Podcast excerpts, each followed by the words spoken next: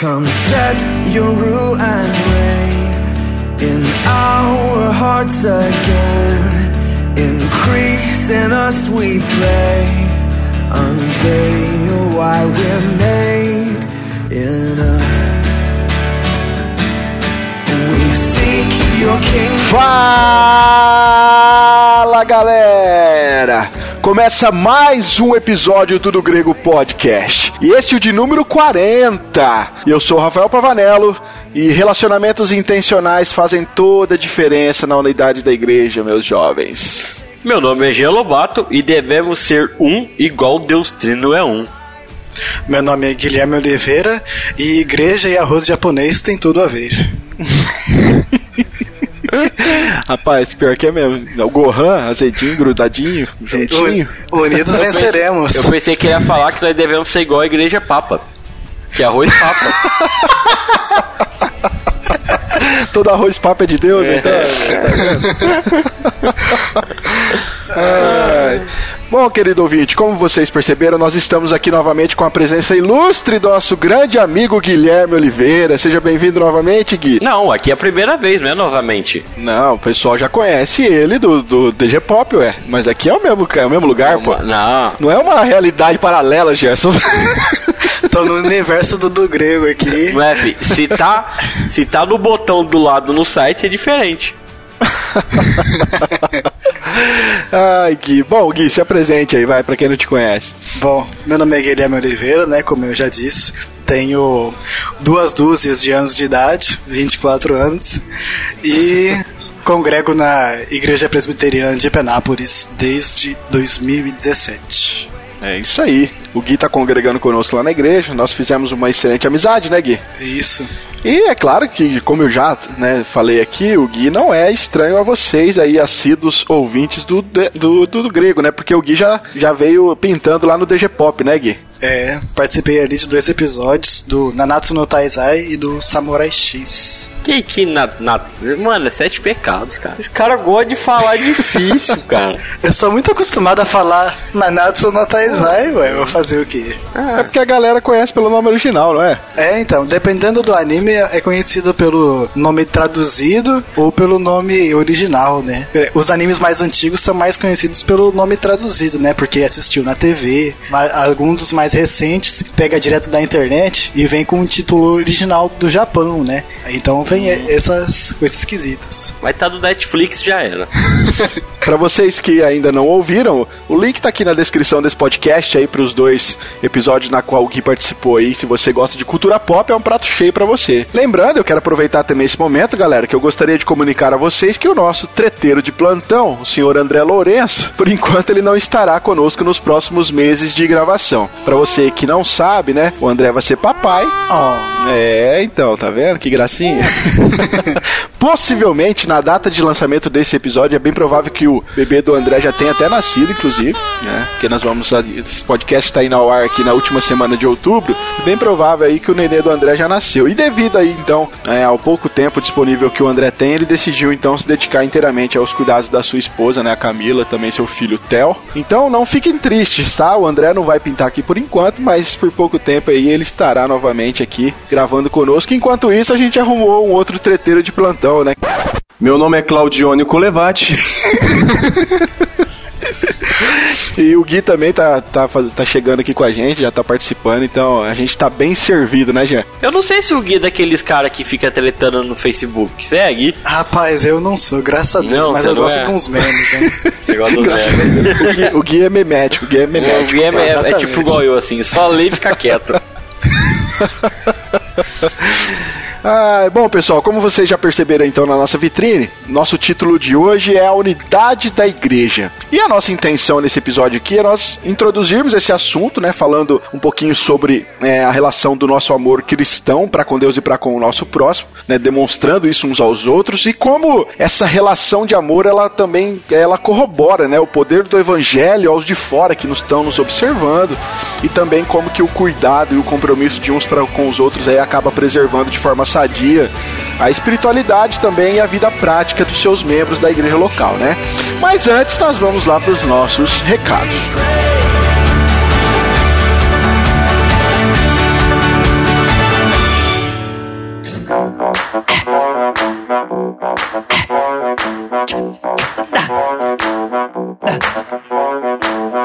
Então, pessoal, você que nos, nos conhece ou talvez já conhece, mas não está seguindo nós lá no YouTube, nós estamos lançando toda semana um vídeo novo no YouTube, apresentando os livros, bíblias de estudos, comentários, teologias sistemáticas e muitas coisas aí. Eu fiquei sabendo, um passarinho me contou que vai ter novidade no canal no YouTube, né? Então, se eu tô falando, passarinho, né? Se eu tô ficando sabendo que vai ter novidade. Então, para você não perder as novidades, vai lá no canal no YouTube, se inscreve, assina lá, né?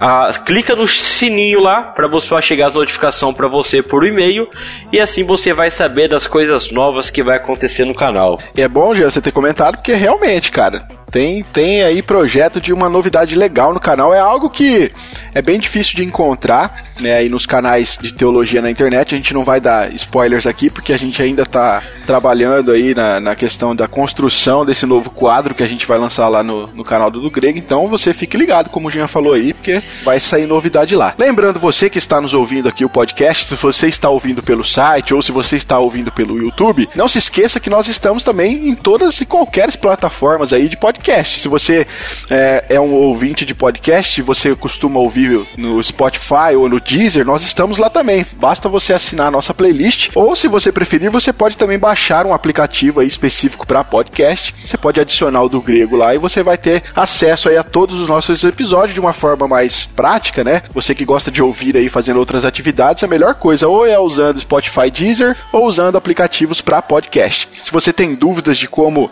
instalar, de como, de como você pode usar esses aplicativos, você pode mandar um e-mail para podcast@dogrego.com, a gente pode mandar um manualzinho para você te ajudando aí, para você possa curtir melhor aí os nossos episódios. Mais algum recado, senhor Jean Lobato? Não, só isso mesmo. Só para mim falar como eu falo todo episódio, com tudo isso do grego está quase dominando o mundo. a gente ainda chega lá, né? Chega não? lá. Valeu, galera. Vamos lá então pro nosso quadragésimo. É isso mesmo? Quadragésimo?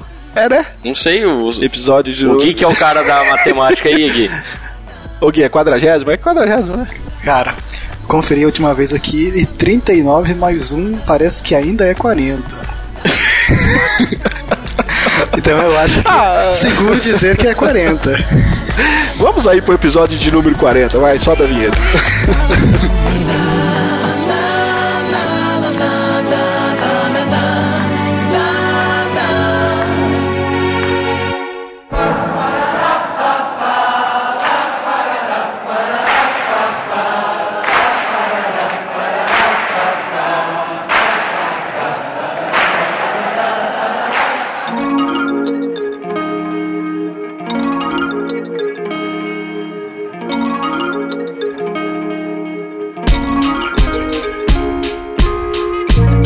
pessoal, é importante, antes de nós darmos início então aqui à nossa pauta, deixarmos claro que, né, é, como o nosso próprio título aí propõe, o episódio vai se propor aqui a bater um papo sobre a igreja local, ok?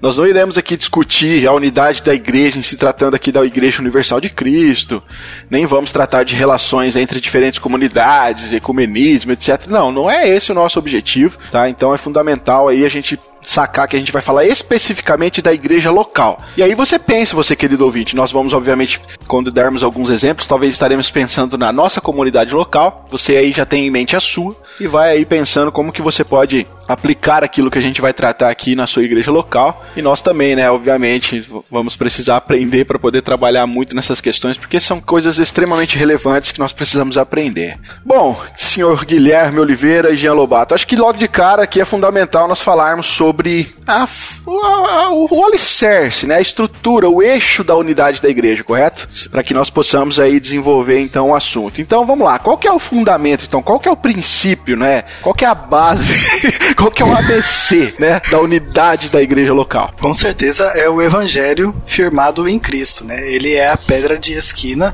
da qual, né, tudo vem a partir dos apóstolos firmar a igreja, correto? Correto. É isso aí, Gui. Realmente, a ideia da, da, onde a gente vai fundamentar o nosso papo é justamente nessa questão da pessoa de Jesus Cristo, porque como nós bem sabemos, Cristo ele, ele compra a igreja com seu sangue, É, Jesus Cristo ele dá a própria vida pela sua igreja e a própria ideia de, de, de ajuntamento do corpo de Cristo ela tem, ela serve a um propósito, a um propósito divino, certo? Até porque a, se a gente pensar na questão da igreja como a comunidade talvez dos pecadores redimidos no sangue de Cristo, de como a própria palavra grega para igreja, ela significa uma ideia de ajuntamento de pessoas. Até eu estava dando uma pesquisada, a raiz da palavra eclésia em si, ela tem, ou eclesia, né? Ela tem a ideia de chamar, sabe, cara? Ou seja, é a igreja, ela é o povo que Deus escolheu e separou para si. Com certeza. É. Então é, é, é, algo profundo, cara, é algo profundo. Ou também é legal nós usar o pensamento do Jonathan Lima, né? Não sei quem conhece, mas é um dos autores dos livros Nova e Marca. E ele fala que a igreja é como se fosse uma embaixada do reino de Deus aqui na Terra, né? É bem legal, então, que a igreja ela é formada por seus embaixadores, né, que são nós os representantes de Cristo aqui na Terra, porque hoje, como nós, quem estuda teologia sabe do já e ainda não, né, que nós estamos e não estamos dentro do reino de Deus. Então hoje nós a igreja é a embaixada desse reino aqui na Terra, é a representação do reino de Deus e Jesus aqui na Terra. E a, essa igreja é fundamentada na unidade do Espírito pelo vínculo da paz, né? Que o, o apóstolo Paulo fala aos Efésios no capítulo 4. Há um só corpo e um só espírito, como também fostes chamados em uma só esperança da vossa vocação, um só Senhor, uma só fé, um só batismo, um só Deus e Pai de todos, o qual é sobre todos e por todos e em todos vós. Amém. Bacana Amém. esse texto, Sim. cara. Eu, eu pago um pau para Paulo, cara, essa ideia dele desenvolver essa questão da igreja na carta de Efésios. Até no capítulo 2 também, ele vai desenvolver muito de como o evangelho em si, ele faz essa junção entre judeus e gentios, cara, sabe? É impressionante como ele vai desenvolver lá que é, essa comunidade agora no, no, Novo Testamento sendo desenvolvida nessa mistura de etnias, né, entre judeus e gentios, entre pessoas totalmente ali parecem ser totalmente opostas, né, com, com relação aqui aos conceitos religiosos, mas de como Paulo vai nos mostrar ali que isso só foi possível por causa do evangelho, né, que como a única coisa que unia judeus e gentios, o que eles tinham em comum era na verdade era Cristo, né? Então ali Paulo desenvolvendo uma teologia da igreja, ele já coloca Jesus Cristo como fundamento daquela igreja, né? E é interessante pensarmos que quando então Cristo chama a sua igreja, né, ele chamou os seus para serem dele, né, para ouvirem ele, para seguirem a ele. E quando Jesus então chama aqueles para que, para quem vai se formar a sua igreja, ele cria neles esse senso de família, né, cara? Jesus mesmo disse que nós somos filhos de Deus, ou seja, então nós somos todos irmãos da mesma família. E isso é muito importante. Nós já deixamos claros aqui nessa fundamentação aqui de que a unidade da igreja em si, a própria construção da igreja que Cristo vai.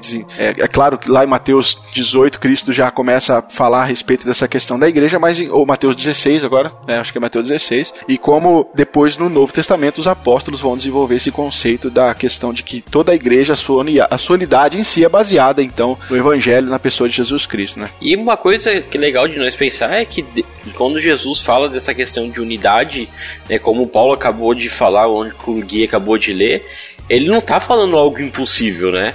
Quando nós olhamos para Deus, que é a minha abertura sobre a Trindade, é uma questão de três pessoas unidas com um só propósito, um só pensamento, uma só vontade, né? Então nós temos um exemplo muito bom de Deus, de Jesus e do Espírito Santo para nós ter uma ideia do que é ser unido e ter uma unidade, né? Com certeza. É interessante isso que o Jean falou, que a igreja é para ser um espelho desse relacionamento que existe na Trindade, né? Na oração sacerdotal de Jesus, ele ora no capítulo 17 de João, no versículo 21, a fim de que todos sejam um, como és tu, ó Pai, em mim e eu em ti, também sejam eles em nós, para que o mundo creia que tu me enviaste. Ou seja, a unidade, ela faz parte da evangelização também da igreja. Cara, isso é muito profundo. A gente vai falar um pouquinho mais sobre esse contexto de evangelização na hora que a gente for fazer uma, uma questão mais prática, mas cara, isso é muito profundo esse texto. Veja que Jesus está meio que dizendo pra gente que a relação entre a Santa Trindade e a igreja, é, é, na verdade, a relação entre a Santa Trindade é aquela que a igreja deveria ter. É, é algo, é algo extremamente profundo, cara, nessa oração sacerdotal. Veja que ambos aqui, elas vivem uma unidade através da comunhão. A mesma comunhão que havia na Trindade, Cristo requer que essa comunhão seja feita dos seus agora da igreja, né? E cara, eu fiquei pensando nesse texto e é interessante que a gente aprende aqui que os nossos relacionamentos intencionais, cara, é, eles jamais como que eu posso? Eles jamais funcionarão de forma horizontal se não houver um relacionamento vertical antes. Entende o que eu quero dizer? Tipo, se o, se o relacionamento mais importante da nossa vida, como cristãos, tem que ser aquele que nós temos com o próprio Deus. Primeiramente, obviamente. Se nós não tivermos esse relacionamento com Deus, dificilmente nós vamos conseguir estendê-lo para o relacionamento com a igreja. Então, o fato de Deus ter nos feito seres relacionais, primariamente é para que nós pudéssemos nos relacionar com Ele. E só depois, então, nós iríamos cultivar esse relacionamento com o Pai. Só depois de cultivarmos, na verdade, esse relacionamento com o Pai, é que nós iremos então conseguir ter sucesso nos relacionamentos com os irmãos, né? Com certeza. Com certeza. Não é à toa que eh, o mandamento de amar a Deus vem antes de amar ao próximo, né? Exatamente, aqui, muito bem observado. Porque ainda, porque é, é, é, é, fato, cara. A gente precisa cultivar esse relacionamento com Deus e só depois então nós vamos estender isso pro próximo. Se nós não conseguir ter um relacionamento com Deus, que ele é fiel, é justo e amoroso, nós nunca vamos conseguir ter um relacionamento com o próximo. Nós sabemos que todo mundo são pecadores. Então, se não é ajuda de Deus, através do Espírito Santo, nós nunca vamos conseguir amar e ter uma unidade com o nosso próximo do lado. Como diz, né, Jesus naquela parábola que o rico tira do, do seu bom tesouro, né, tira coisas boas. Se nós não tivermos nosso relacionamento com Deus bom, nós não teremos essas coisas boas, porque em nada de bom há em nós mesmos, né? Um outro texto importante é o que está lá em João 3, 13 também 34, aonde a ordem é ameis uns aos outros como eu vos amei. Cara, isso ah, Jesus diz, veja que Jesus diz aqui, né, aos 12 discípulos, que o mundo saberia que. O contexto, se eu não me engano, o verso 35 vai dizer isso mais isso. especificamente, né? Mas que o mundo iria saber que eles, eles eram seus discípulos pelo amor que eles manifestariam uns pelos outros. É, o Gui até colocou aqui na questão de como isso implica a questão da nossa evangelização, né? E claro que isso implica também a igreja, né? Hoje, os membros de uma igreja local, é necessário que eles demonstrem um amor, um amor altruísta, um amor que seja humilde, um amor sem querer nada em troca, assim como foi o amor de Cristo, né? Ameis uns aos outros como eu vos amei, cara. Se a gente pegar e for aqui fazer uma. for sintetizar, na verdade, a, o significado do amor de Cristo por nós, e nós devemos então amar aos outros assim, rapaz, a gente tem muito o que fazer ainda, cara né? Com certeza. Muito o que fazer. E como o Gui já mencionou, e como eu falei, a gente vai bater um papo mais sobre isso no final, mas esse amor, que é um amor distinto aqui do cristão, ele acaba sim se tornando, se tornando, né, um instrumento evangelístico aí essencial na propagação do evangelho. E também, é claro, no crescimento da igreja. Mas isso implica que nós precisamos cultivar, e aqui eu, eu, eu enfatizo, né, de modo intencional, um ambiente de amor e um ambiente de interesses cristãos para que nós possamos chegar a essa maturidade de amar uns aos outros como Cristo nos amou, né? Eu acho interessante ressaltar também que o que torna a igreja uma comunidade diferente de qualquer outra comunidade. Porque existem diversas comunidades no mundo, né? Existem comunidades de pessoas interessadas em determinada série, em determinado assunto, em determinada corrente filosófica, mas o fato de que a igreja ela é movida pelo Espírito, e, né, pelo Espírito Santo de Deus e fundada por Jesus, isso faz toda a diferença e coloca uma, uma fundamentação sobrenatural na igreja, né? E a unidade da igreja deve refletir essa fundação sobrenatural que é, é além de qualquer comunidade terrena, né? Até, até tem uma tem um, um trecho de uma, de uma pregação do Mark Dever Inclusive, acho que ele tá, tava na. Agora, Conferência Fiel, acho que é isso. isso. Conferência Fiel, uma coisa assim. E ele diz que. Ele faz uma citação do texto de Ezequiel e que ele diz que nós lemos lá, né? Deus tirando o seu espírito do, do templo, né? E aí ele fala assim: olha, eu pergunto-me se Deus tirasse o seu espírito das nossas igrejas, o que aconteceria com as amizades e as conversas de seus membros? É, será que as amizades continuariam, pois elas nunca foram capacitadas pelo Espírito? É, será que as conversas mudariam ou continuariam as mesmas, mostrando que eram, na verdade, conversas carnais? Então, essa fundamentação que o Gui colocou aqui como sobrenatural, ela implica muito aonde a nossa igreja está sendo construída, porque será que se o Espírito fosse retirado, como é que nossa igreja local, no caso, como é que ela, como é que ela se portaria, né, sem a presença do Espírito? Aí que tá a, a charada, né? Com certeza. O Mike Dever, nessa palestra também, ele disse que o amor que deve haver em nossas igrejas deve ser inexplicável, a não ser uma explicação sobrenatural. Então, a única conclusão que as pessoas podem chegar é que há algo diferente de qualquer outra comunidade na igreja, e esse diferente tem que ser Deus. É, e ele vai bater na, na tecla que quando nós não temos essa comunidade sobrenatural, a gente vai prejudicar a evangelização, a gente vai prejudicar o discipulado, né? Então a gente vai acabar atraindo pessoas para a igreja com, com é, de modos errados, no caso, né? Usando ferramentas que na verdade não deveriam usar. Então tem toda uma implicação nesse fundamento da igreja estar fundada no Espírito Santo e na pessoa de Cristo, né? E aí trazendo o evangelho para a conversa, né?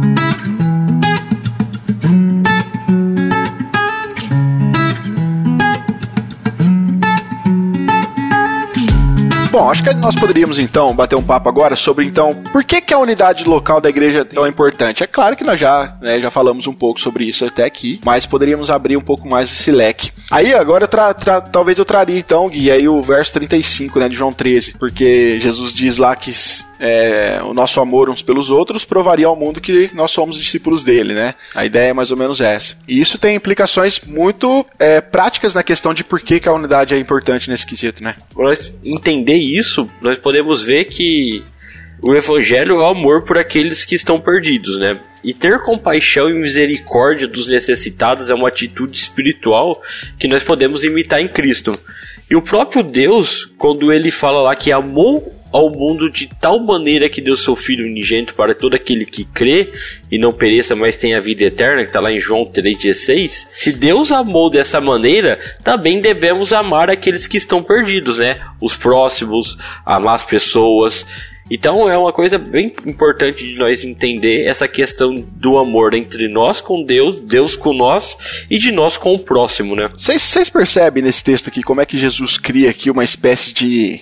É, tipo de. Uma espécie de cultura corporativa do amor mútuo da igreja? Tipo assim, ó, quando nós praticamos o amor cristão, nós estamos é, encorajando as pessoas a darem uma maior prioridade à vida corporativa da igreja, não apenas na sua vida espiritual com Deus, entende? É porque a nossa vida espiritual é com nós, com Deus. Mas quando nós colocamos em prática isso, ela tem que refletir no próximo. Não tem como. Até porque uns aos outros aqui não tem como, Não tem entendeu? como, é uma, a ideia é corporativa, Sim. saca? Então não tem como você ser só.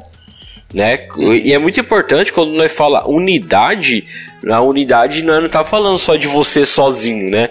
A unidade é que é, é um juntamento de pessoas para ter o mesmo pensamento, os mesmos princípios e um único Deus para ser adorado, né? Uma ideia aqui que eu acho que Jesus está ensinando também, cara, é que nós precisamos. Eu não sei se todo mundo tem esse. esse. Como que eu posso dizer? Esse estralo, assim, cara, sei lá, que a vida cristã ela possui uma natureza corporativa. Entendeu? Porque é claro que porque o corpo de Cristo é uma entidade corporativa. A gente fala as parábolas, as parábolas, as metáforas que, que Paulo dá à questão da igreja, ela, ela, ela são elas são autoexplicativas com relação a isso. Porque às vezes nós pensamos em vida com Deus, aí nós estamos falando aqui né, da, da importância da unidade local, que às vezes nós pensamos na vida com Deus como uma questão privativa, individual, mas quando na verdade a vida cristã tem uma implicação muito grande na natureza corporativa. E o nosso dever, cara, eu creio aqui, como, como é, Igreja de Cristo, como corpo de Cristo que somos, tendo essa ideia de corporativismo né, na unidade, nós, é, como é então que nós poderíamos talvez encorajar os membros da igreja a priorizarem a vida corporativa da igreja? E eu falo de priorizar, porque eu entendo que às vezes a- não, não tem sido prioridade. As pessoas estão. Às vezes você encontra as pessoas na rua, né? A pessoa não tá frequentando a igreja, tá afastada, aí você vai falar com a pessoa, ela fala assim: Ah, mas eu tô bem, eu leio a Bíblia em casa, eu tô orando. né? mas, cara, isso não é, não é o todo da vida cristã. Com certeza que não. Inclusive, o autor de Hebreus fala, né, para não deixarmos de congregar como tem sido a prática de muitos, né, a importância de estar junto de outras pessoas que partilham da mesma fé, para tanto encorajar quanto é, edificar uns aos outros, né? E o princípio de nós pensar, na, o princípio da criação, Deus nunca quis que nós fomos sozinhos, né? Se nós temos um, um companheiro para nossa vida, né? Tanto a mulher, o homem, o homem para a mulher, nós temos essa questão de ter um relacionamento, ser sempre dois, né? Não tem como nós sermos sozinho dentro da igreja de Cristo. Nós sempre precisamos do próximo para poder ser uma igreja. E como nós vamos usufruir, nós vamos praticar o fruto do Espírito se nós não temos outra pessoa do nosso lado para poder praticar, para nós poder fazer isso. Então não, não existe essa questão de ser sozinho, de ser único, né? De estar tá fora do corpo de Cristo, né? E eu acho que o papel da, da liderança de uma igreja é, é ensinar, cara, o papel bíblico da, da igreja na vida do crente, né? Não só ensinar, mas como orar em favor desses, desses membros da igreja, como estimular eles a, a frequentar os cultos e os compromissos da igreja, a incentivar a presença deles nas reuniões fora da igreja, por exemplo, encontros de lazer, bate-papos, é, cafés que a gente sai para tomar, sei lá. É ensiná-los também a servir nos diferentes ministérios da igreja. É importante também, né? Encorajar eles a orar pelos membros, sei lá, talvez fazendo uso talvez de um livro, né, cara, da membresia da igreja, onde a pessoa sabe, olha, eu tenho aqui meus irmãos como membro aqui, então eu vou orar por eles. E, ou seja, é lá, desafiar eles a servir numa área que talvez eles não se sintam é, necessariamente ou plenamente equipado. Tudo isso aqui, cara, eu acho que ajuda a refrear um pouco esse individualismo egoísta, sabe, que às vezes nós temos como cristãos, e nos ajuda a criar aqui uma atmosfera de serviço comunitário na igreja local, fortalecendo então a sua unidade e deixando claro aí por que que então a unidade é tão importante, né? Porque às vezes nós falamos, ah, a unidade da igreja local é importante, mas a gente não para para pensar nas questões práticas de que isso traz. Então, não tem como a gente viver a vida cristã sozinho, cara, isso é um absurdo, né? A ideia é, tipo, nós somos salvos individualmente dos nossos pecados, mas nós não somos salvos para uma vida isolada, né? Nós somos salvos para viver uma vida de comunidade, mutuamente edificante, de pessoas, de crentes que edificam, estimulam uns aos outros ao amor, às boas obras e a servir a Deus. Então, nós servimos a Deus primeiro, né, no nosso âmbito individual, mas nós precisamos transformar tudo isso no âmbito comunitário, no âmbito corporativo, levando aí então a, a igreja a entender a importância, sim, aqui da unidade da igreja, né?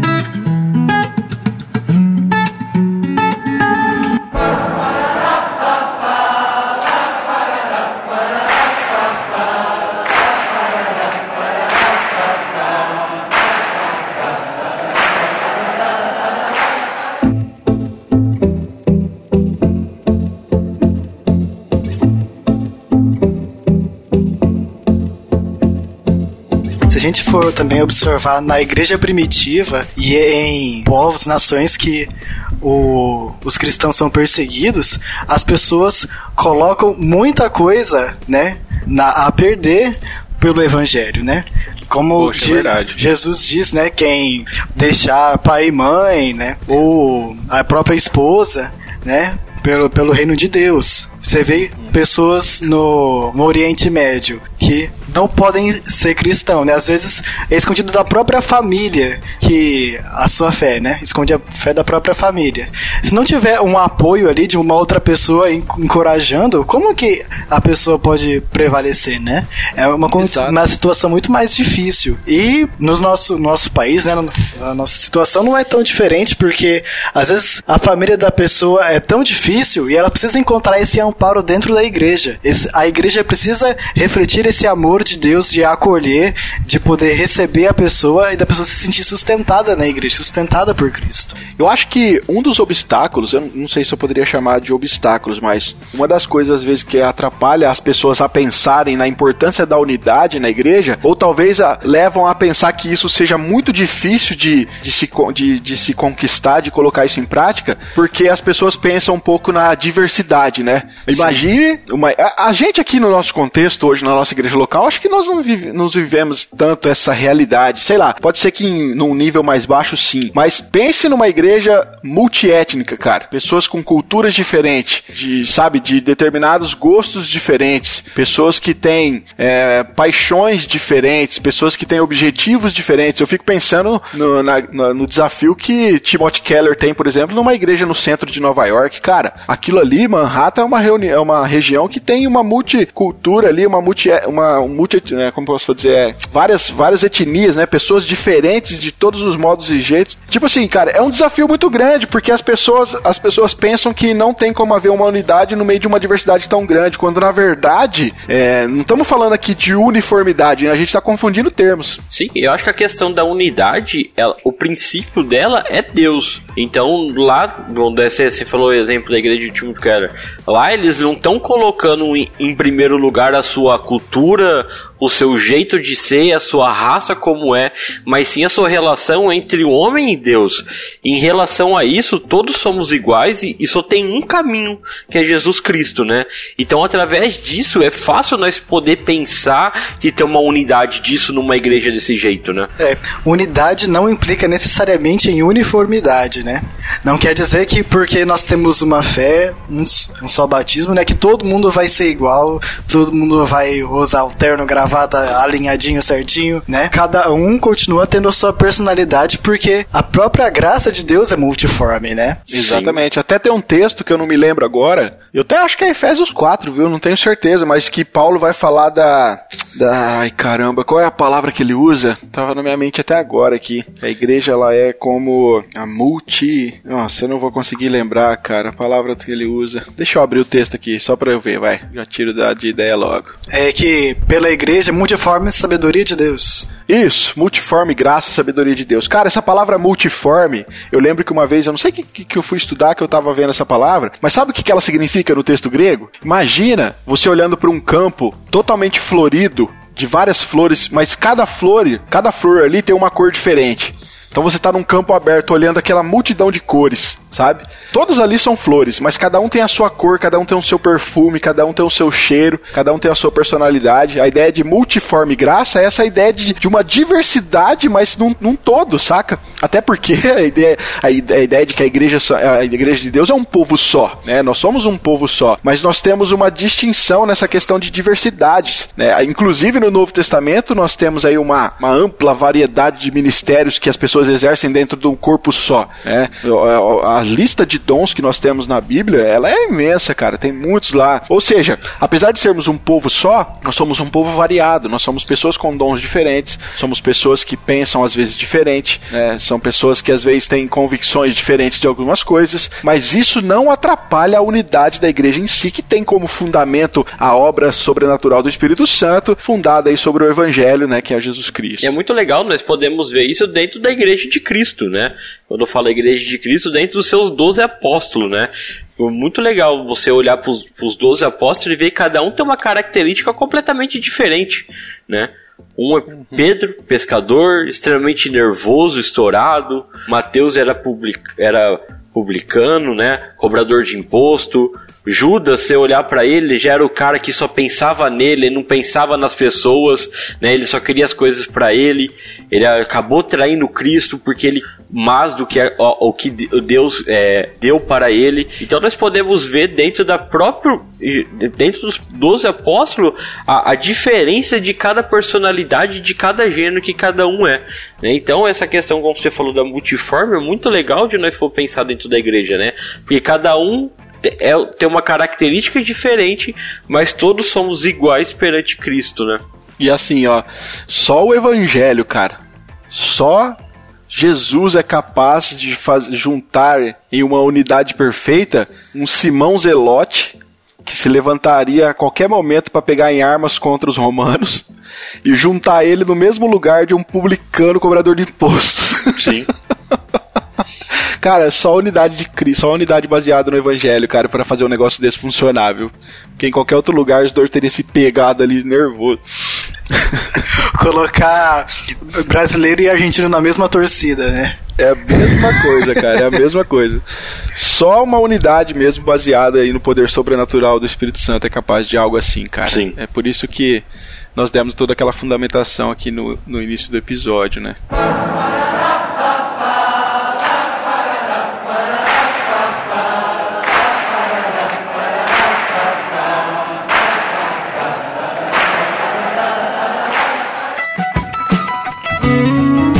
Eu acho interessante também a gente comentar sobre o que acontece quando a unidade da igreja não funciona, como aconteceu na igreja de Corinto, que Paulo escreve a primeira carta aos Coríntios, né, de uma forma, eu acho muito interessante que ele tá realmente indignado com a igreja. Diz no versículo 10 do primeiro capítulo: Rogo-vos, porém, irmãos, pelo nome de nosso Senhor Jesus Cristo, que digais todos uma mesma coisa e que não haja entre vós dissensões, antes sejais unidos em um mesmo pensamento, em um mesmo parecer. No, ele continua no versículo 11: Porque a respeito de vós, irmãos meus, me foi comunicado pelos da família de Cloé que há contendas entre vós. Né? Então, você vê que existia muito problema de unidade, né? Uns dizendo que eram de Apolo, outros dizendo que eram de Paulo, outros dizendo que era de Beltrano, de Cicrano.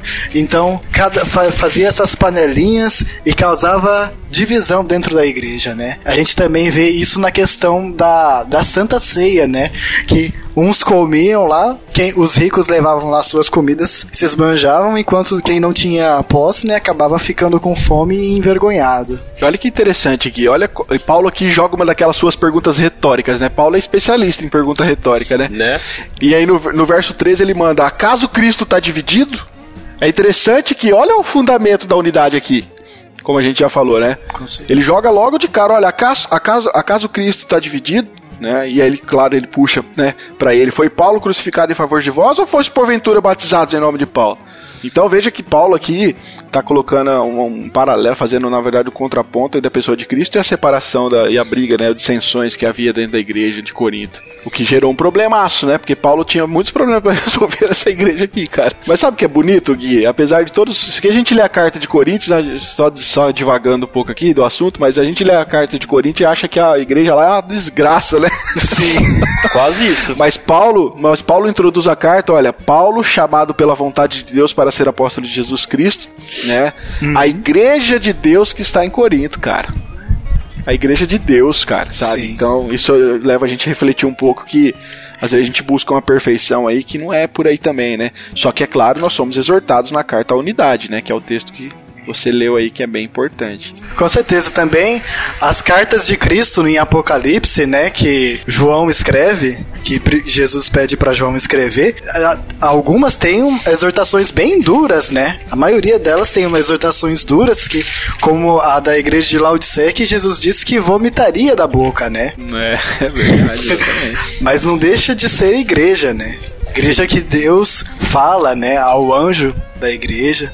Então, no mesmo assim, mesmo sendo igreja, né, mesmo sendo corpo de Cristo, a gente precisa reconhecer que ainda somos pessoas falhas, né, e que a igreja enquanto igreja local, né, está sujeita a falhas, né? Mas da mesma forma que nós precisamos buscar a santidade, nós precisamos buscar a unidade da igreja. Cara, tem, se você citou Hebreus aí, eu quero. Antes eu, eu vou citar uma outra citação aqui. É, tem, um, tem uma citação de Calvino em uma de suas cartas, que ele diz o seguinte, como ele está comentando, tá comentando a respeito sobre o egoísmo humano, né, que acaba gerando divisões na igreja e ao mesmo tempo acaba divisões, mas também gera falta de tolerância. Né, e isso acaba gerando, escambando, na verdade, outros problemas. E Calvino escreve, então, exortando os irmãos a amar, a amar os irmãos. Aí ele escreve o seguinte: olha, é, há tanta rabugice em, é, em quase todos esses indivíduos que, estando em seu poder de bom grado, fariam para si suas próprias igrejas, porquanto se torna difícil acomodaram-se aos modos das demais pessoas. Os ricos invejam uns aos outros, e raramente se encontra um entre cem que acredite que os pobres são também dignos de ser chamados e incluídos entre seus irmãos. A menos que haja similaridade em nossos hábitos, ou alguns atrativos pessoais, ou vantagens que nos unam, será muitíssimo difícil manter uma perene comunhão entre nós. Essa advertência, pois, se torna mais que necessária a todos nós, a fim de sermos encorajados a amar, antes que odiar, e não nos separarmos daqueles a quem Deus nos uniu. Torna-se urgente que abracemos com fraternal benevolência aqueles que nos são ligados por uma fé comum. É indubitável que a nós compete cultivar a unidade da forma mais séria, porque Satanás está alerta, seja para arrebatar-nos da igreja ou para desacostumarmos dela de maneira furtiva. João Calvino, exposição de Hebreus aqui, citando aí o capítulo 10, né? Muito legal, né? Tem uma, um outro trechinho de, das cartas que ele escreve também, ele fala assim, ó, estando os membros da igreja divididos, nosso corpo sangra. Isso me preocupa tanto que se pudesse fazer algo, eu não me recusaria a cruzar até 10 bares se fosse necessário por essa causa. Então Calvino aqui explicando a questão da importância de sanar né, os problemas que causam divisões na igreja, porque como ele coloca no finalzinho aqui, o diabo está atento a isso. Ou ele vai nos tirar da igreja, ou ele vai nos desacostumar aí de congregá-la, né? É, realmente essa questão de falta de unidade vai acabar descambando nisso mesmo. É uma coisa incrível, né? Quando você mais passa longe, tempo longe da igreja, parece que você desacostuma de você fazer parte daquele corpo, né? Então é muito importante para os cristãos que estão escutando nós e muitas vezes acaba faltando da igreja porque quer ou não. Quanto mais você não frequenta a igreja, mais distante você está se tornando de Deus, né? É uma coisa que parece que uma puxa a outra, na verdade. A partir do momento que a pessoa relaxa, né, na, na parte da, da, do congregar, né? Ela também tende a relaxar no, no, na parte da devocional e isso acaba afastando a pessoa muito mais da vida, Sim. né? Porque vai dando lugar à carne, né? Ah, hoje eu vou ficar em casa, hoje eu vou relaxar. Ah, no, no, domingo seguinte, ah, também vou ficar em casa, a semana foi puxada. No outro domingo, nem cogita ir pra igreja, né? E assim você vai se acostumando e cada vez ficando mais longe dessa unidade do corpo de Cristo, né? Sim, eu acho interessante também isso que o, o, o Rafa leu sobre o comentário de Calvino que os problemas que a gente cita aqui de Coríntio e que o Calvino cita não são tão distantes da nossa realidade, porque às vezes a pessoa, vamos supor aqui, todo mundo aqui já deve ter visto isso de ah, um irmão falou de certa forma com o outro, aí um ficou chateado. Aí, em vez de resolver a questão com a pessoa depois, ela fala com outras pessoas a respeito desse problema. Fala, ó, oh, fulano de tal é muito ranzinza. Ou, não sei, a pessoa lá fez aquilo. Então acaba criando essa divisão, vai minando a unidade da igreja sem resolver o problema. Eu acho que, na boa, cara, esse acho que é um dos maiores problemas é esse aí, cara. Eu acho que é um que, na verdade, é um dos mais corriqueiros também, né? As pessoas têm dificuldade, cara, de chamar a outra, de, de corrigir, de tentar esclarecer né? E acabam realmente levando à frente informações que, como você disse, vai minando aos poucos aí a unidade da igreja. Isso realmente é um problema, cara. Mas a única forma de nós corrigir esse sangramento da igreja é com a disciplina, né? A, a disciplina, tanto a disciplina amorosa, quando nós chegamos no irmão e ensinamos ele que ele tá fazendo errado e aquilo tá desagradando a Deus, então isso ajuda no crescimento dele. Se nós nos, não se importarmos em deixar as coisas acontecer, essa pessoa, na verdade, ela tá cada vez mais se distanciando do corpo. Então é muito importante essa questão de, de ficar atento, de olhar o irmão que está passando por problema. Ou se você tem um problema com o irmão, você tem que resolver. Você não pode deixar isso multiplicar e crescer e ser um problema dentro da igreja, né?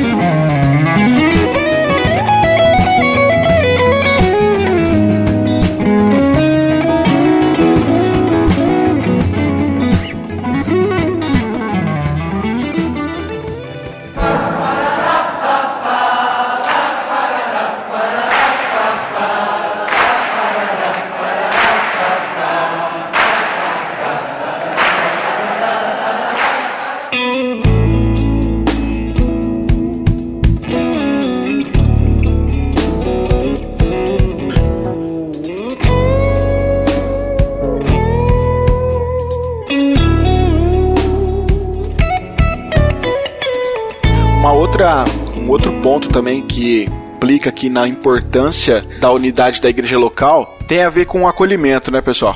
Sim. Com certeza. Acho que, acho que é algo que é extremamente importante, que a gente poderia falar um pouco sobre isso também. Eu acho interessante ressaltar também nessa parte do acolhimento é que não é só para a pessoa que está chegando na igreja, né, que está tá conhecendo agora, mas também é para a pessoa que está ali há muito tempo, né? Às vezes a pessoa está na igreja há tanto tempo e não é conhecida por outras pessoas, por, por outros membros da igreja, também não se comunica com outros membros, talvez por questão de, né, timidez, mas às vezes nem é o caso, a pessoa acaba se sentindo deslocada, né, por falta de pela falta da tolerância e da compreensão dos outros membros, de perceber aquela pessoa como diferente, né? Como no caso que Calvino citou de não reconhecer um pobre como um, um, um irmão na fé, né? Os ricos não considerarem um pobre um irmão na fé. Então, às vezes a gente pode considerar aquela pessoa ali, aquela mais idosa ali, ou aquela tem um jeito meio esquisito, ou ela é pessoa que fala muito alto. Nós mesmos acaba distanciando desses tipos de pessoas, né? Porque muitas vezes nós não quer ter o convívio com ela, porque a pessoa muitas vezes não desagrada de algum aspecto ou alguma coisa na vida dela, então nós acabamos deixando ela de lado e com isso outras pessoas vão deixando, deixando, daqui a pouco essa pessoa está isolada dentro da igreja. E com isso, e ela vai se sentir a pior pessoa do mundo. Por uma coisa talvez tão simples que alguém poderia chegar e falar: irmão, não acha desse jeito, é chato, tenta mudar isso é bom para você, é bom para as pessoas que estão próximas de você para chegar mais próximo, né? Então você vê como a unidade ele é tão importante dentro do relacionamento da igreja, porque se nós não se relacionar e sermos um, não é palavra honesto, mas amoroso um com os outros, as coisas podem desandar dentro da igreja, né? Com certeza, já. Eu acho que isso já entra na parte de como Jesus nos amou, né? Que quando você se desprende de você mesmo e você olha a situação na perspectiva da pessoa que está sendo isolada, você já pensa, nossa, eu preciso fazer alguma coisa a respeito disso, porque a pessoa nem é nada diferente de mim, ela serve o mesmo Deus que eu, ela faz parte da mesma comunidade que eu. Isso não é certo que ela seja isolada ou fique de canto dessa forma, né? Tinha um rapaz na nossa igreja faz um tempinho é, que ele estava frequentando a igreja, mas ele acabou não mais frequentando. Acabava o culto, ele ficava lá na porta. Você chamava ele para tomar um chá, para conversar. O rapaz não conversava a não ser o essencial, né? E tipo, o cara tinha extremamente vergonhoso, mas eu via como eu, mas outras pessoas da igreja tentavam fazer sua parte de lá chamar, de lá convidar, de lá tentar falar com ele. Isso é muito importante dentro da unidade para mostrar o amor de Deus para a pessoa, né? Eu fiquei pensando aqui na, na citação de Calvino que eu, que eu acabei de falar, né? E o que reforçou aí na questão de como é, os ricos separavam os pobres e, e como havia uma separação entre pessoas, eu fiquei pensando como que no, no começo do, do cristianismo, e isso está na base, né? Isso nós acabamos de ler os textos aqui, está na base da, do que é o cristianismo, de como no começo os romanos eles rejeitavam os pobres, eles rejeitavam as mulheres, inclusive quando os, be os bebês naquela época nasciam, como nasciam no caso mulher, eles não se importavam em matar essa criança e jogá-la fora, porque existia essa, essa questão de separação entre as pessoas. Mas o que que acontecia? Um pobre que era jogado para fora, né, vamos dizer assim, que era esculachado pelo sistema, a igreja cristã naquela época acolhia essas pessoas. Então, o cristianismo se levantou como uma, eu vou colocar entre aspas aqui, como uma religião, na verdade, que apesar de, de as outras, talvez as outras religiões pregarem aqui uma questão de separação entre as pessoas, o, o cristianismo pregava acolhimento, né, reconhecendo que todos somos feitos à imagem de Deus e que o amor de Jesus Cristo nos faria um. Então, veja que havia uma, uma conscientização no começo dos cristãos que traziam pessoas que eram marginalizadas pelo sistema, mas que traziam para dentro da igreja e, e, e, colocavam nelas esse senso de, de acolhimento realmente, né? Então acho que nós precisamos resgatar isso, né? Acho que... Isso é legal se nós for pensar e olhar a Bíblia, Deus dá vários exemplos de acolher as pessoas menos afortunadas, né?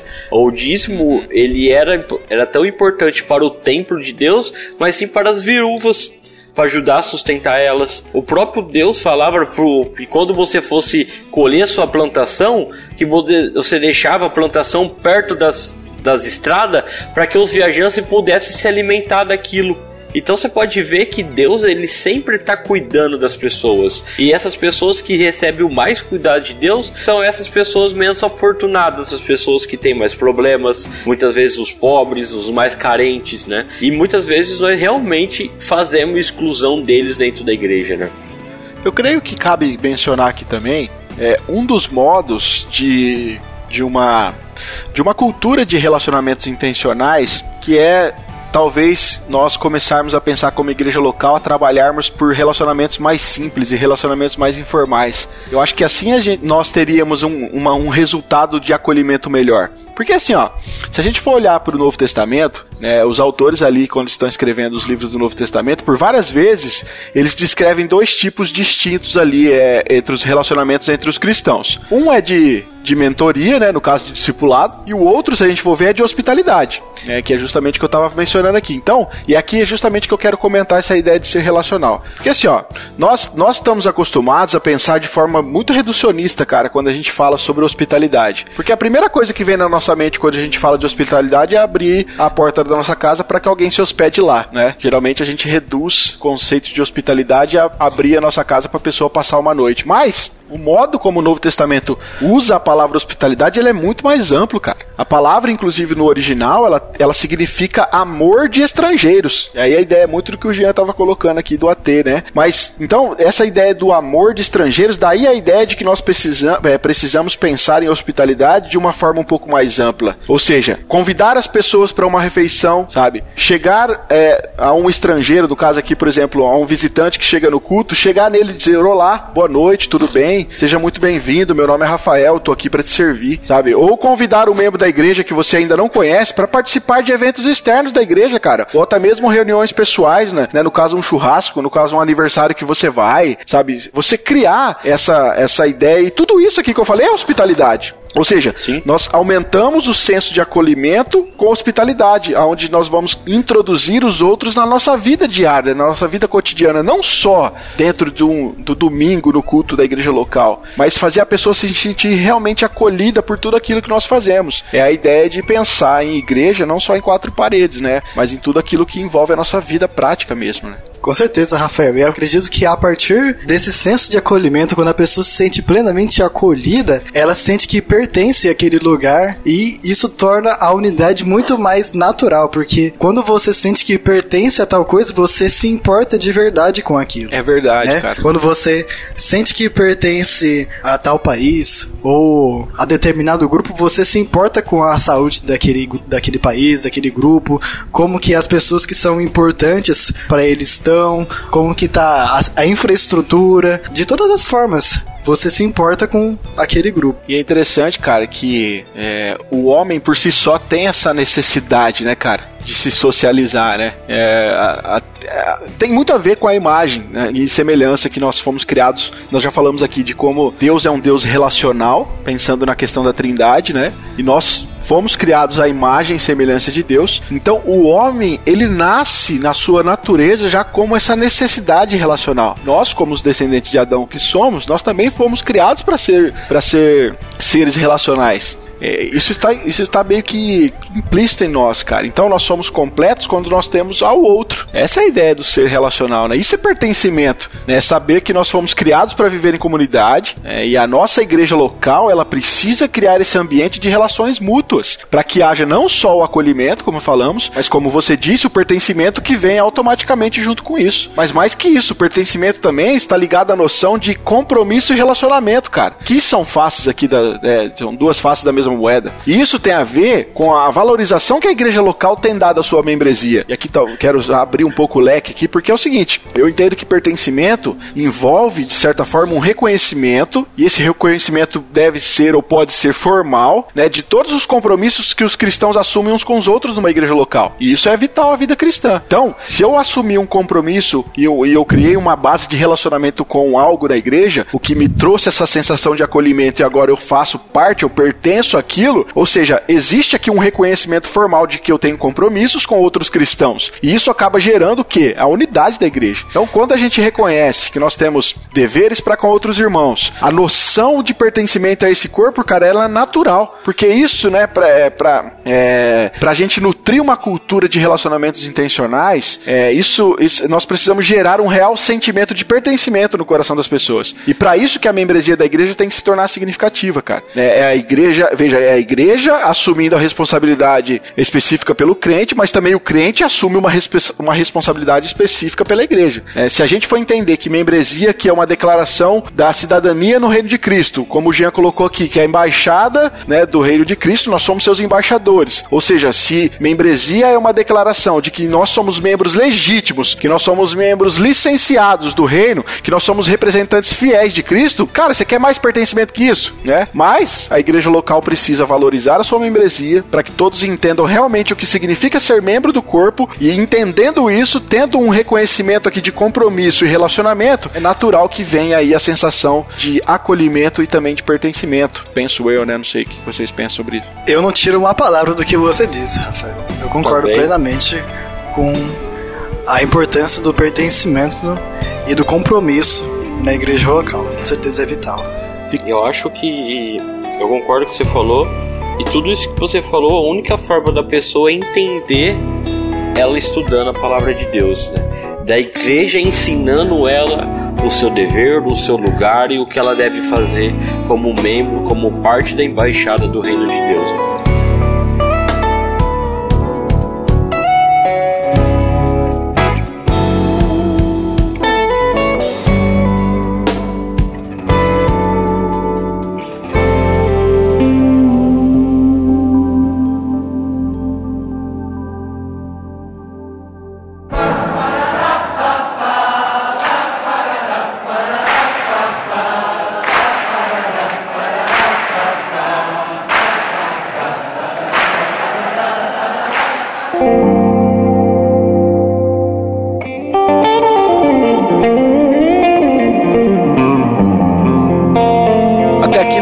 Fizemos aqui- algumas fundamentações teóricas. É claro que não tem como não falarmos de coisas práticas junto, né? Acabamos falando. Mas entrando um pouco então mais na questão prática, e aí para nós discutirmos um pouco aqui sobre é, a unidade na prática mesmo, acho que é importante nós já pontuarmos aqui e falarmos um pouco como é que Jesus nos amou, porque nós acabamos de ler um texto, né, agora há pouco, aqui de João, deixa eu só pegar o texto aqui, de João é, 13, 35, né, onde Jesus fala que o nosso amor, não, na verdade não, João 13, 34, acho que é, ameis uns aos outros, né, como eu vos amei.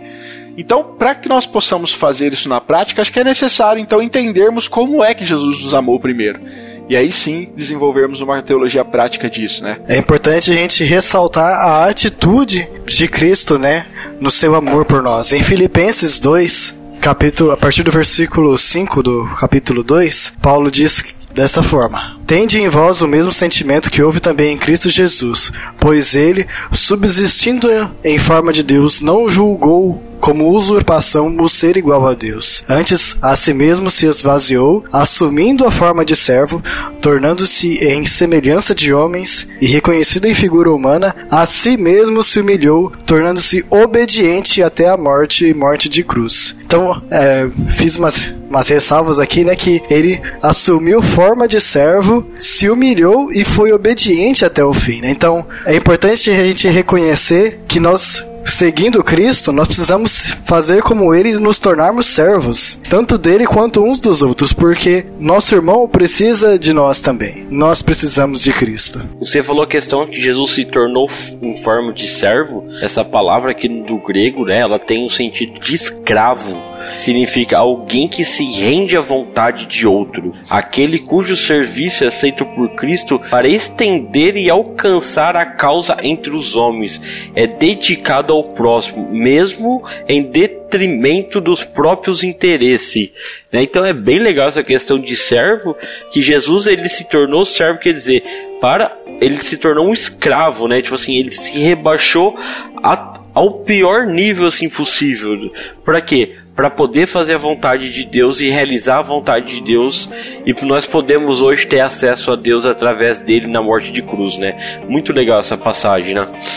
Muitos teólogos têm discutido essa questão da tradução nossa aqui com a palavra sentimento, porque ela é uma palavra extremamente única no texto grego, cara. É, a ideia aqui, eu não sei nem se eu sei explicar direito, mas a ideia do tende em vós o mesmo sentimento não é um simples sentir, vocês entendem?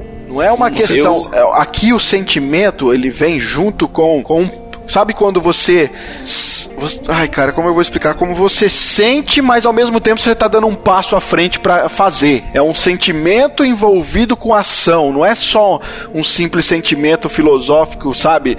De pensar. É um sentido com ação ao mesmo tempo. Isso, né? exatamente. É como, exatamente. como se fosse um instinto, né? Isso. Na hora que você sente, você já tá agindo, tá fazendo alguma coisa a respeito. Exatamente. São duas coisas que agem ao mesmo tempo, né? Não é uma coisa que você faz para depois acontecer, né? Exatamente. Agora, pensar na humilhação de Cristo, cara, sabe? Imagine o Deus Todo-Poderoso, Criador dos céus e da terra, que nos fez, que fez tudo que existe aqui, ter que se rebaixar, cara, ao ponto de estar entre nós, criaturas pecadoras, sabe? Eu fico imaginando, Aquele cara, que- o sentimento. Aqueles nossa, que o traiu, né? Pois é, e ainda levaram ele, né? O maltrataram, o esmurraram, cara, bateram nele, cuspiram nele, pregaram ele numa cruz, sabe? E aqui Paulo fez que ele fez tudo isso, né, cara? Se esvaziou, assumiu forma de servo, tornando semelhante aos homens, reconhecido em figura humana, se humilhou, tornando-se obedi- obediente até a morte de cruz. Cara, é muito profundo pra nós essa questão dessa atitude, sabe? O exemplo de- do desprendimento de Cristo, dessa humildade profunda, desse amor que Jesus teve ao esvaziar-se da sua glória por causa de seres humanos pecadores como nós somos, sabe? Então veja que, rapaz, a, a unidade da igreja local está fundada sobre o evangelho verdadeiro mesmo, porque é- isso aqui é inconcebível a nós, cara. Essa é a verdade. Nós imagina que nós não conseguimos nem entender a glória de como Jesus Cristo estava em sua glória total no céu. É, para nós é difícil de pensar em algo assim. Agora imagina todo o esplendor da glória que ele tinha, ele precisou abrir mão de tudo isso e fez isso sendo servo, servindo, sabe? Cara, meu Deus do céu, cara, como é que nós vamos amar as pessoas assim? É um desafio, cara. Paz.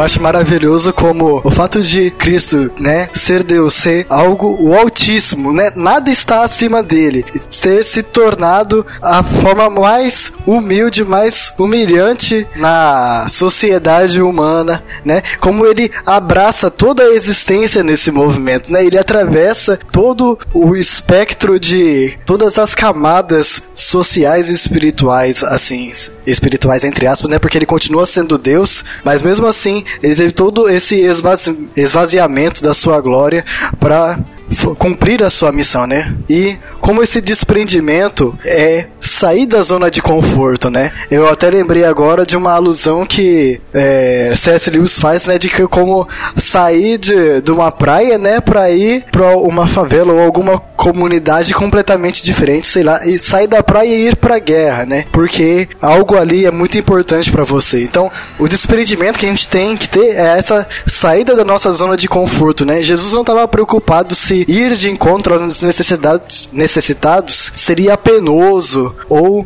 parecer inútil, né? Essa era a missão dele. Não seria inútil porque, né, é- esse era o plano desde o começo, né? As coisas já estavam decretadas.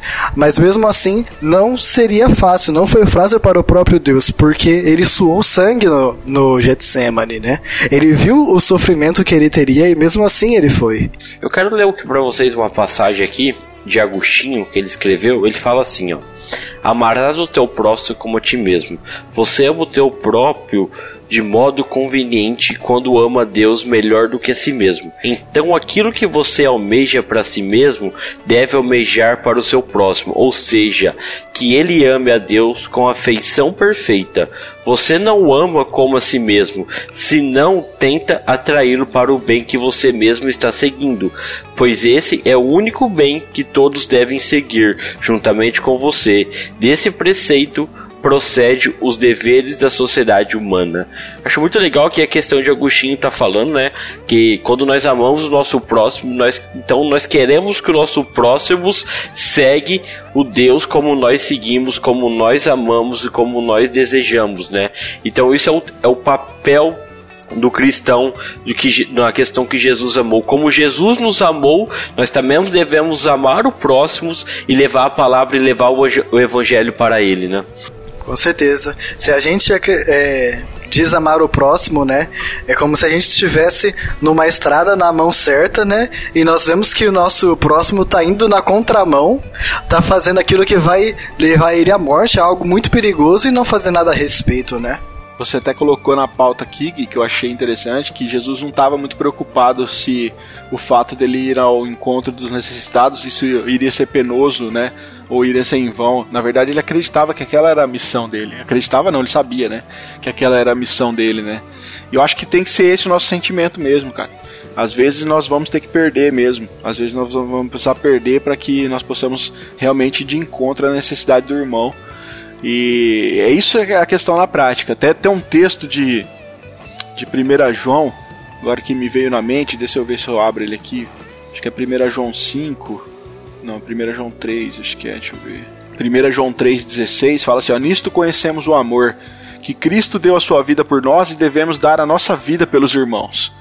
Ah, é, e ele continua, né? Aquele que possui recursos desse mundo e viu seu irmão padecer necessidade e fechar-lhe o coração, como pode permanecer nele o amor de Deus?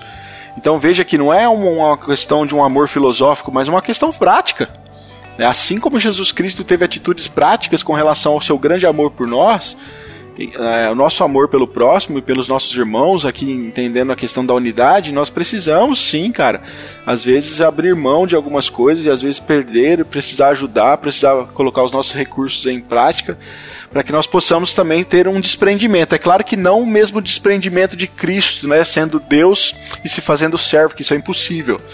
Mas nos leva a pensar de uma forma extremamente profunda com relação ao que precisamos ser, né, em relação ao outro.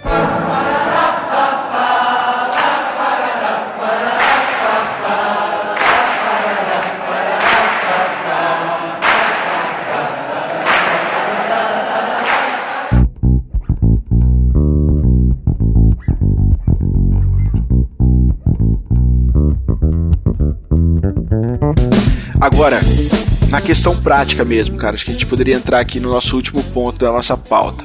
É, não, é, não é os relacionamentos dentro da unidade de uma igreja local não, é, não são relacionamentos fáceis, vocês concordam? Nem sempre vão ser as pessoas às vezes veem aquelas chamadinhas na, na, internet de cristão, todo mundo sorrindo, aquelas famílias bonitas, né? Se abraçando e tal. Não, não, a prática não é sempre assim, não. É, e aí a gente precisa ter em mente aqui o amor de Cristo por nós, para que nós possamos então tomar atitudes corretas, né? É a questão da unidade da prática, na prática, né, em como nos relacionarmos, no caso aqui da igreja local. Um dos, uma das questões práticas que nós poderíamos falar aqui que está aqui na nossa pauta, é a questão de como nós precisamos ser transparentes, né, Gui, Jean? Com certeza, Rafa. É, nós servimos um Deus, né, que quando foi falar com Abraão, né? Ele não ocultou certas coisas a respeito do que ele faria, porque Abraão era amigo dele, né? Então, nós precisamos ter esse pensamento de que nós precisamos compartilhar uns com os outros aquilo que no, nós temos planejado, dependendo do que for, aquilo que tem nos afligido. Nós precisamos ter essa, essa tranquilidade, né, de ser verdadeiros a respeito daquilo que nós temos passado em nossas vidas, para que tenhamos uma comunidade de fato, né? Para que possamos ajudar uns aos outros, porque sem saber a necessidade do próximo, não temos como socorrer. Essa questão de nós é, sermos sensível ao próximo, né? Quer dizer, transparente, isso ajuda no crescimento dentro da igreja. Porque se nós não ajudarmos uns aos outros, se nós não sermos honestos uns com os outros, a, a unidade, o, o, corpo de Cristo, ela nunca vai crescer fortificado, né? Ela sempre vai crescer defeituosa, né? Hoje em dia não existe uma geração de mimimi, onde qualquer coisa que você fala as pessoas acham ruim, não concordam, mas dentro da igreja de Cristo não pode acontecer isso. Tem que crescer uma igreja saudável e forte, né? Eu li recentemente, cara, não lembro agora o nome do livro, mas como a autora dizia que relacionamentos entre entre dois pecadores, eles só funcionam de verdade se existirem três componentes. E ela fala que é necessário haver vulnerabilidade, confissão e graça. Vulnerabilidade é para podermos expor os lados mais sujos e escuros que nós temos, né? Sem tentar nos esconder atrás de máscaras, porque é muitas vezes o que nós fazemos. Às vezes nós não temos, não somos totalmente transparentes como deveríamos ser, porque a gente se esconde atrás de máscaras, cara. A gente é bom nisso, né? A gente aprendeu a chegar no irmão, o irmão pergunta: "Tá tudo bem?" A gente fala: "Tá tudo bem", com aquele sorriso falso no rosto, quando na verdade não está nada bem. Então isso Esse eu acredito que seja um dos maiores exemplos de na prática como que nós deveríamos atuar, né? Porque a gente fica preocupado, ah, se eu falar que não tá nada bem, a pessoa vai me, vai me perguntar o que que tá acontecendo, vai ser desconfortável tanto para mim quanto para ela, né? Uhum e acaba não resolvendo o problema, acaba não compartilhando a dificuldade e não tendo a, a cura, né, o conforto que traz uma comunidade de fato. Exato, cara. Sim. Ariovaldo Carlos Júnior, ele costumava dizer sempre, cara, que eu acompanhava ele, faz tempo que eu não acompanho, mas ele costumava sempre dizer que na, nós somos a resposta da oração das outras pessoas. Mas nós precisamos também cultivar essa transparência para que possamos entender o problema para poder ajudar, né? Mas voltando aqui ao meu raciocínio, então, as três questões, né? Vulnerabilidade, confissão e graça. Então, vulnerabilidade é justamente o que eu falei, né? Para a gente ter coragem de não tentar se esconder atrás de, das máscaras. A confissão é o que vem naturalmente quando as máscaras caem.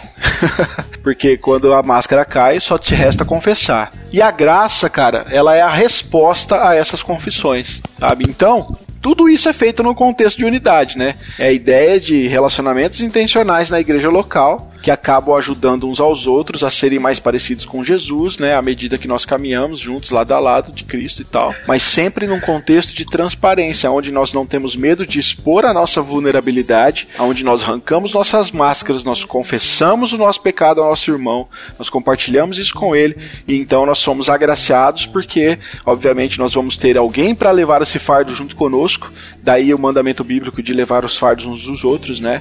Então a gente tem muito que aprender na prática, cara, essa questão da transparência que é, é, é importante, é muito importante. Não só a transparência, mas também a questão de disposição, né, Gui, né, Jean? Acho que é outro ponto aqui também que é extremamente importante também nessa questão da unidade na prática, né? Com certeza, Rafa. Como diz em Romanos 12, 10, né? Amai-vos cordialmente uns aos outros com amor fraternal, preferindo-vos em honra uns aos outros, né? Você precisa ter essa disposição de preferir ao próximo do que a si mesmo, né? Com, e como diz também em Hebreus 10, 24, né? Consideremos uns aos outros para nos estimularmos ao amor e às boas obras. Esse considerar é do grego cataneo, catanel, algo assim, ou cataneo, que é tomar nota, perceber, analisar com cuidado, é você analisar com detalhes aí. Vamos considerar, vamos parar para pensar, vamos ver com cuidado o que que se passa com o meu irmão, né? Ter essa disposição de analisar, de buscar fazer algo a respeito daquilo que o irmão tem passado, daquilo que ele precisa. Ah, você vê, né, como que a, que a unidade da igreja é importante, cara, em vários aspectos. Quando eu tava pensando aqui, eu me veio a, a, na mente, cara, de como a unidade ela promove uma igreja que, que é cheia de relacionamentos, né? De como esses relacionamentos são encorajadores ou precisam ser, né? Não, não, não. Eu estou aqui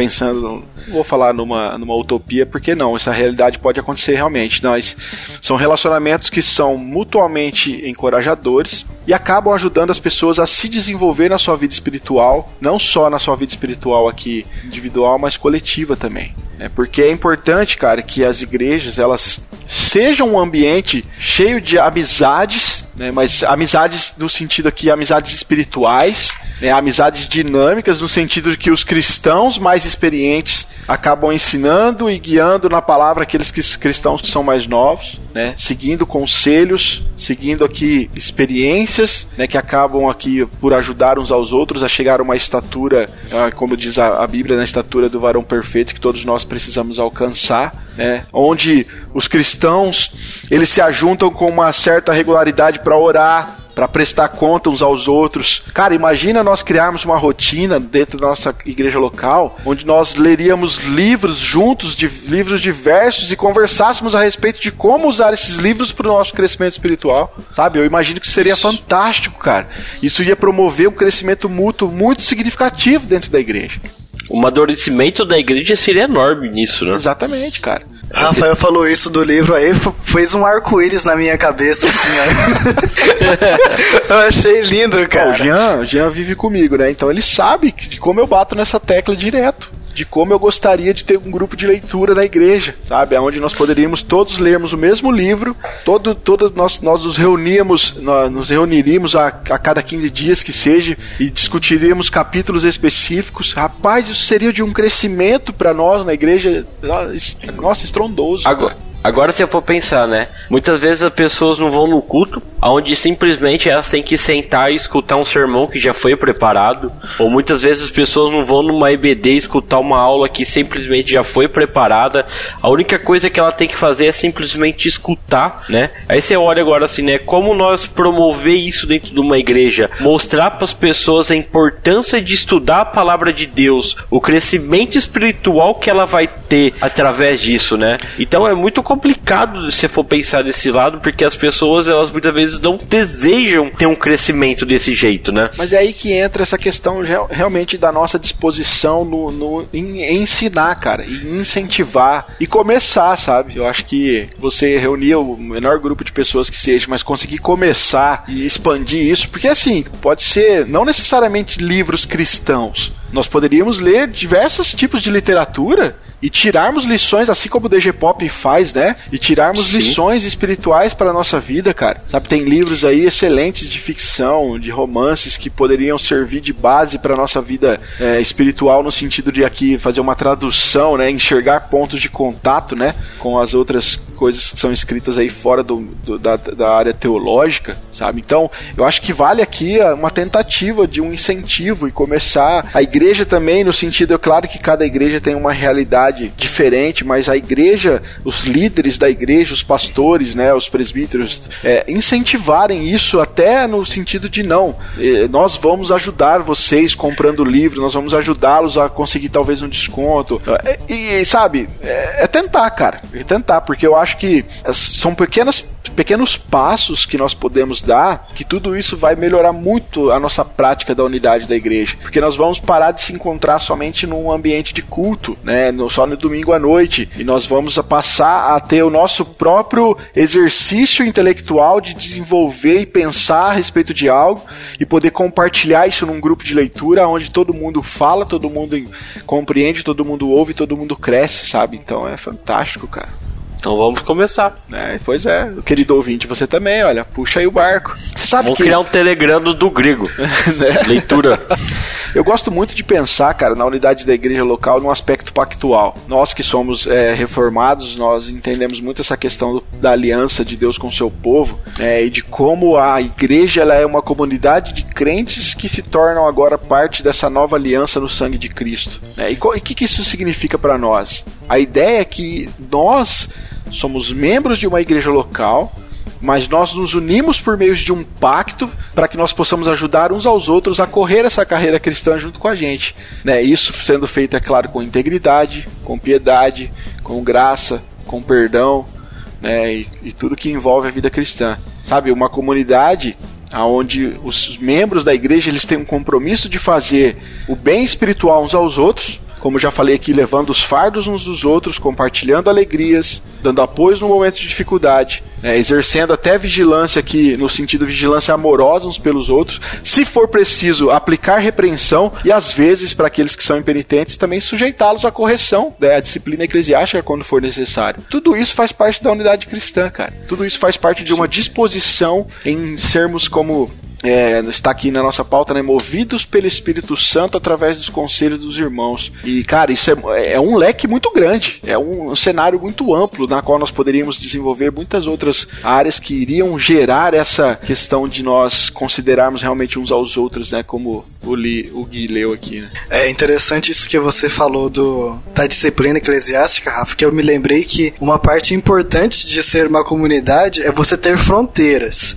e você ter vigilantes, entre aspas, né? Porque a partir do momento que uma pessoa que está dentro daquela comunidade está sendo nociva a ela e está sendo é, impenitente, né? Tipo, não tem interesse em mudar ou fez algo muito contrário que mostra que a pessoa não tem nenhuma importância ou não está afim de se conformar àquela comunidade, aquela pessoa precisa sair ou às vezes ser movida, né? Como foi no caso que Paulo fez em Corinto, né? Que entregou a pessoa para Satanás. É, foi isso o caso? Sim, é isso mesmo. Sim. Ô Gui, você falou algo que é importante, cara, porque eu acho que um dos grandes erros da igreja local é não deixar claro para os seus membros o que é a membresia e o que é a disciplina, cara, na igreja.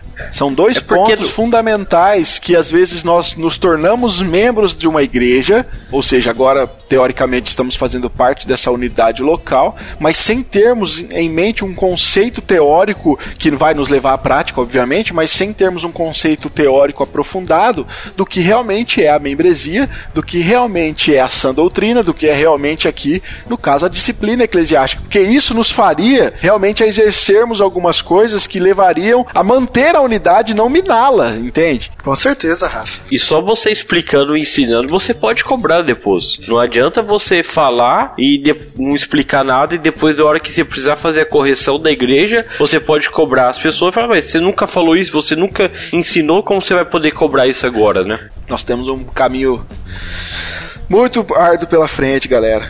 E você, querido ouvinte, está refletindo junto conosco aqui? Está pensando aí no seu contexto da sua igreja local?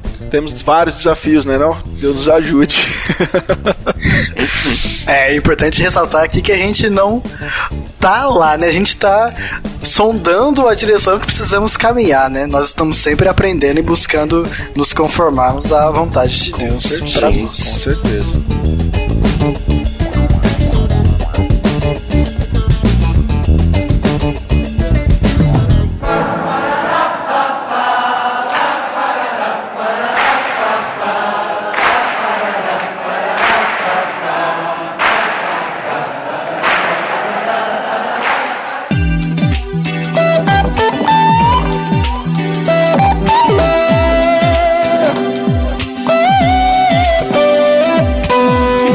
Encerrar aqui, é claro que, como nós já lemos no texto aqui proposto no início da, da gravação, lá no capítulo de João, é, a unidade também promove é, evangelismo, ou deveria promovê-lo, é claro, né? Por quê?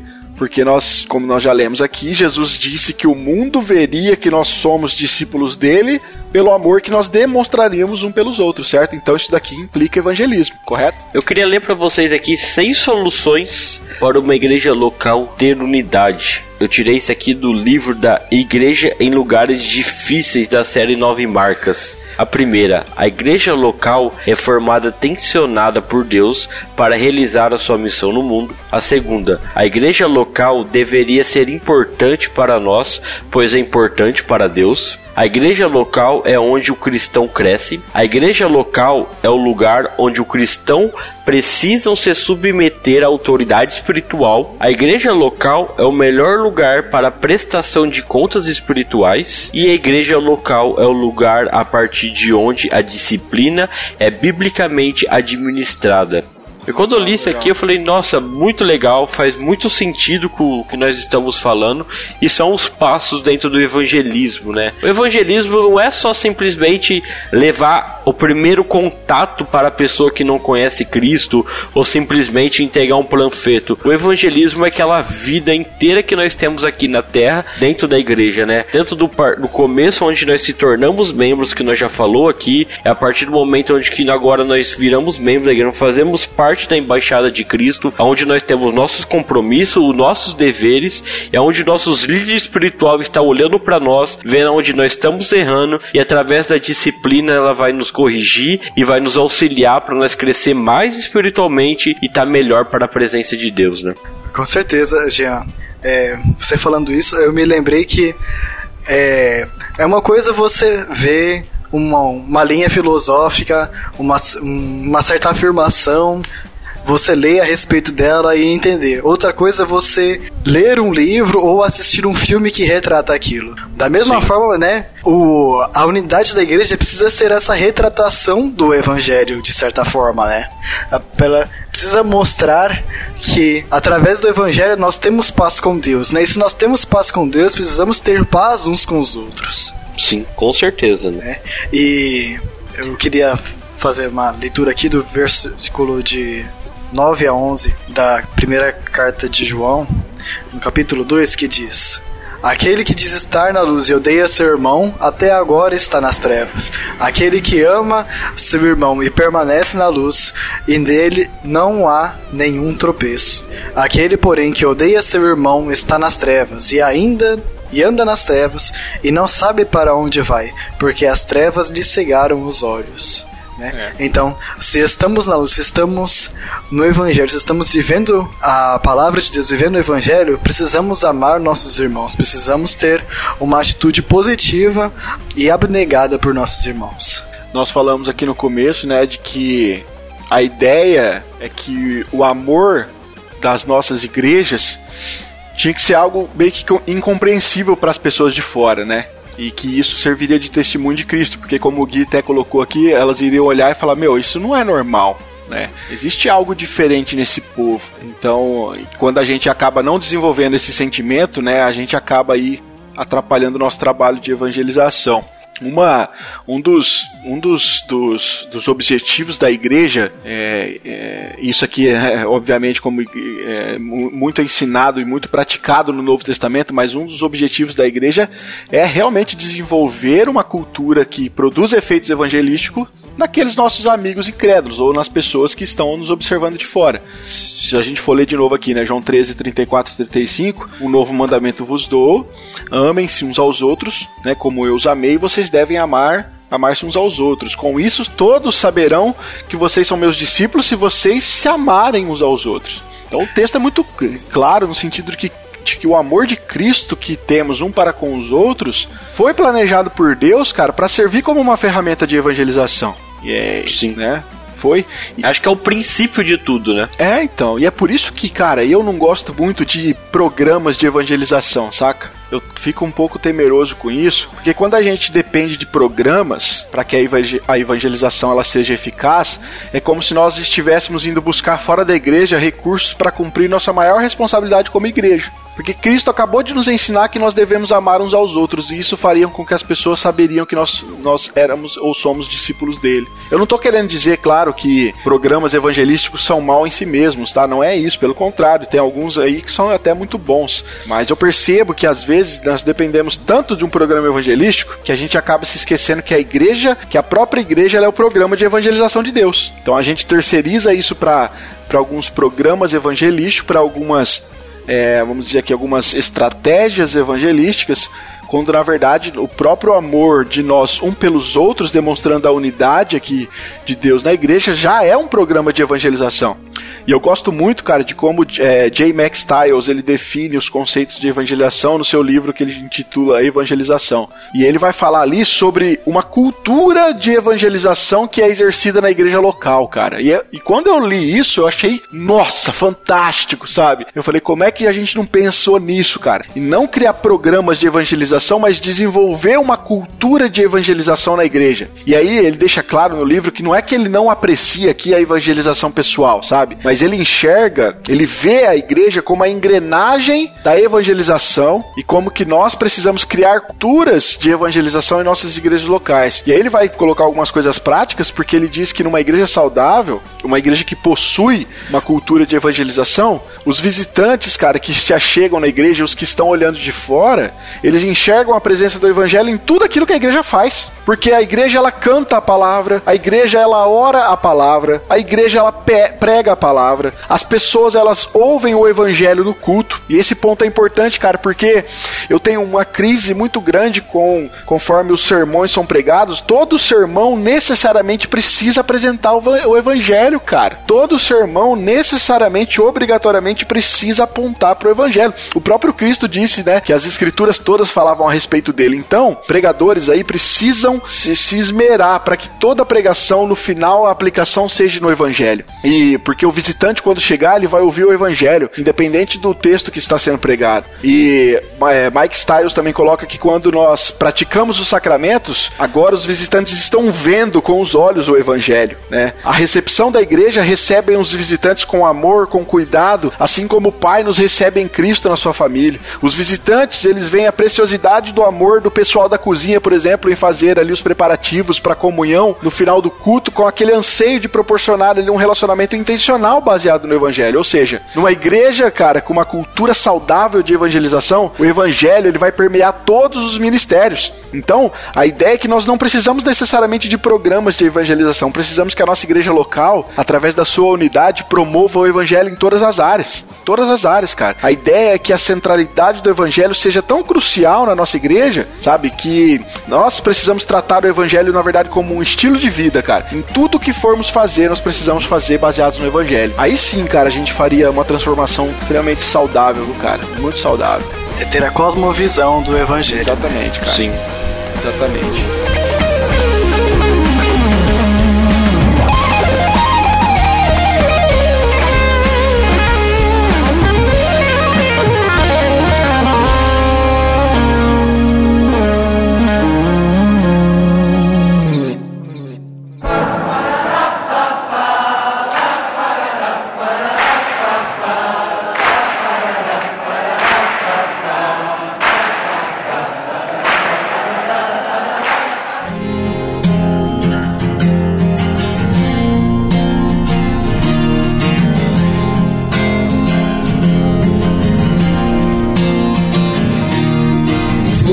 É isso aí, pessoal. Nós vamos ficando por aqui. Esse foi mais um episódio do Do Grego Podcast. Como eu coloquei aqui na introdução, nós fizemos todo um assunto introdutório. Nós não temos condições, né, de sermos exaustivos. Esse assunto é um assunto bem extenso. Nós, nós, nosso objetivo aqui foi realmente colocar alguns pontos importantes que nós entendemos, fazer parte aqui da unidade da igreja local. Eu espero que você tenha entendido. Eu espero que tenha sido edificante para sua vida. E assim como eu tenho certeza que levou eu, Jean e o Gui aqui a refletirmos a respeito da nossa comunidade local, eu espero que isso tenha gerado esse sentimento em você também. Que você possa ter, enquanto eu estava ouvindo aí, ter pensado e refletido sobre como você pode aí usar alguns pontos aqui que você aprendeu nesse podcast para trabalhar melhor a sua igreja local para que gere essa unidade baseada no evangelho. Acho que tudo isso é muito importante. Se ficou alguma dúvida, se você tem alguma sugestão, se você tem uma crítica a fazer, fique à vontade. Você pode comentar em qualquer uma das plataformas seja no YouTube, no Facebook, seja também é, através dos, dos, dos podcasts, dos aplicativos para podcast. Você pode mandar um e-mail também para podcast@dogrego.com. Será um prazer para nós podermos aí estender esse diálogo com vocês. Eu sou o Rafael Pavanello, então eu vou ficando por aqui e eu deixo aqui uma frase do livro Fonte para a Vida, um texto aqui de Francine Veríssimo Walsh.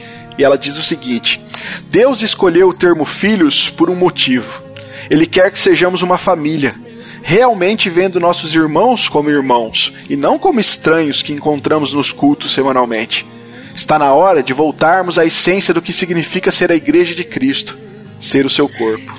E eu vou finalizando aqui com uma frase de João Calvino quando ele começou a fazer o comentário de Salmos. Ele fala assim: Se não preferimos a igreja a todos os outros objetos de nosso interesse, somos indignos de ser contados como membros da igreja. Eu sou Guilherme Oliveira e o sonho da cultura, o sonho do mundo é a unidade, é ser unido. E esse é o destino da igreja. O amor é o que nos faz